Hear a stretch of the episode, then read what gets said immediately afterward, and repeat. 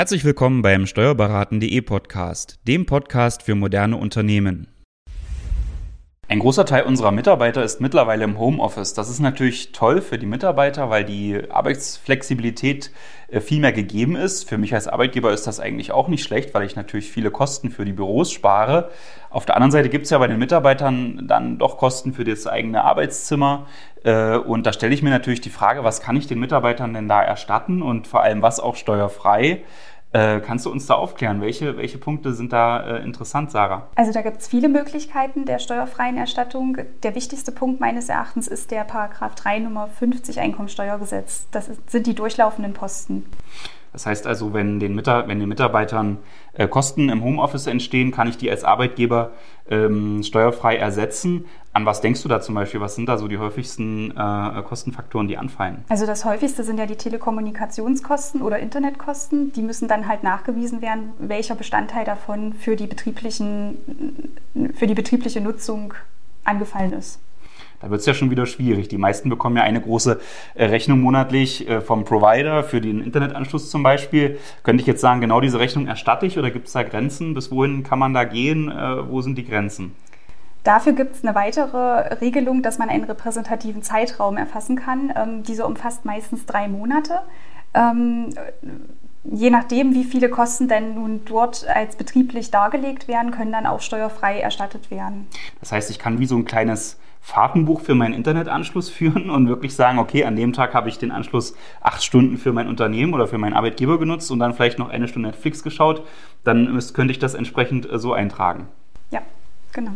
Okay, also Fahrtenbuch für den Internetanschluss führen ist schon mal der, äh, die, die, erste Empfehlung. Gibt es so gewisse kleine Grenzen, wo man sagen kann, okay, da kann ich auch auf dieses Fahrtenbuch verzichten, wo man vielleicht schneller zum Ziel kommt, bis, wenn man gewisse Beträge nicht überschreitet? Ja, also wenn man das ohne Nachweis machen möchte, dann gehen hier maximal 20 Prozent vom Rechnungsbetrag, maximal aber 20 Euro im Monat, die dort steuerfrei zu erstatten sind.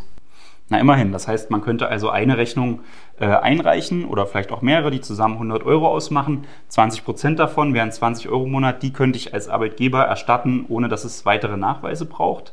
Gibt es da eine Rechtsquelle, auf die man sich berufen kann, wenn das Finanzamt das vielleicht anzweifelt? Genau, also das steht zusammen äh, in der Einkommensteuerrichtlinie in Verbindung mit dem Einkommensteuergesetz. Dann auch wahrscheinlich 3,50. Genau. Sehr gut, okay. Also der ist aus meiner Sicht auch ein ganz wichtiger Punkt. Diese 20 Euro sollte man sich nicht entgehen lassen, wenn man im Homeoffice arbeitet. Ist auch wichtig, den, den Arbeitgeber da vielleicht mal drauf anzusprechen. Tja, aber welche Punkte gibt es noch? Es gibt auch den pauschal besteuerten Internetzuschuss. Ähm, bei dem kann der Rechnungsbetrag in voller Höhe erstattet werden, wenn der Arbeitgeber das mit 25 Prozent pauschal versteuert. Maximal ist hier eine Grenze von 50 Euro für den Rechnungsbetrag festgelegt. Mhm. Okay, also kommt man dann schon wieder von den 20 Euro zumindest auf 50. Der Arbeitgeber zahlt 25 Prozent Steuer und man spart sich auch hier wieder dieses genau. Fahrtenbuchthema, was sicherlich in der Praxis auch schwer nachzuvollziehen ist. Mhm. Okay. Wie sieht es denn eigentlich aus mit, mit technischen Geräten? Das Homeoffice muss ja auch ausgestattet werden. Sicherlich gibt es keine Zweifel beim PC, Bildschirm und so weiter, aber wenn es dann vielleicht schon in die Richtung geht, derjenige kriegt ein Tablet, kriegt vielleicht ein Telefon, äh, da stellen sich ja auch die Fragen, das wird ja auch mit privat benutzt. Äh, mhm. Kann man sich da auf gewisse Vorschriften berufen? Ja, also wenn der Arbeitgeber das Gerät nur an den Arbeitnehmer überlässt und wirtschaftlicher Eigentümer bleibt, ist es komplett steuerfrei und gar kein Problem. Wenn er das Gerät aber an den Arbeitnehmer schenkt oder übereignet, dann sollte er das auch pauschal versteuern. Mhm.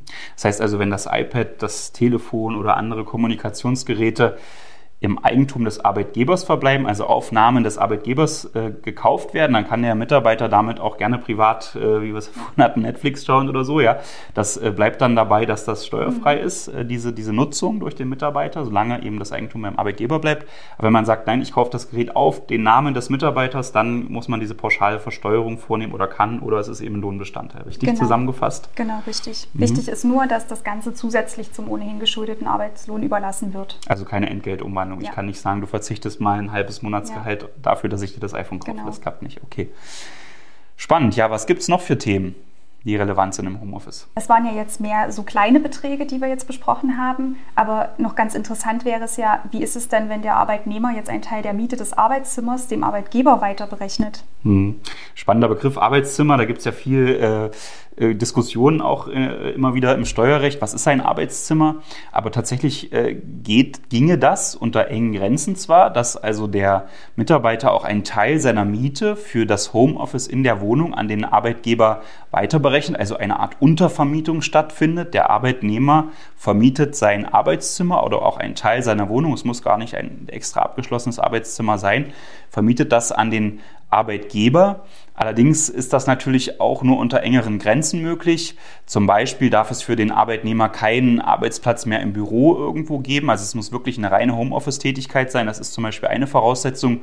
Und das Finanzamt verlangt eigentlich auch noch, dass der Arbeitgeber sich bemüht hat, an dem Standort des Homeoffice-Büros ähm, oder ähnliches zu finden. Also da muss man wirklich mal äh, genau schauen, in welchen Fällen das möglich ist. Aber daran sollte man auf jeden Fall denken, weil man natürlich da schnell auch nochmal hohe Beträge jeden Monat äh, erzielen kann, indem man eine Untervermietung der Wohnung vornimmt. Da muss man dann aber im Einzelfall schauen, ob das möglich ist oder nicht.